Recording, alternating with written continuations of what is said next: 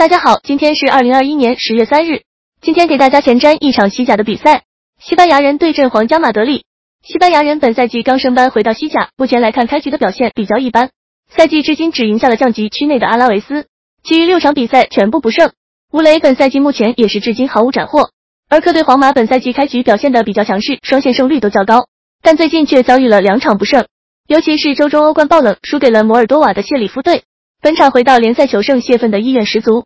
而西班牙人属于皇家系的球队，算是皇马的卫星球队。本场存在一定送温暖的可能性。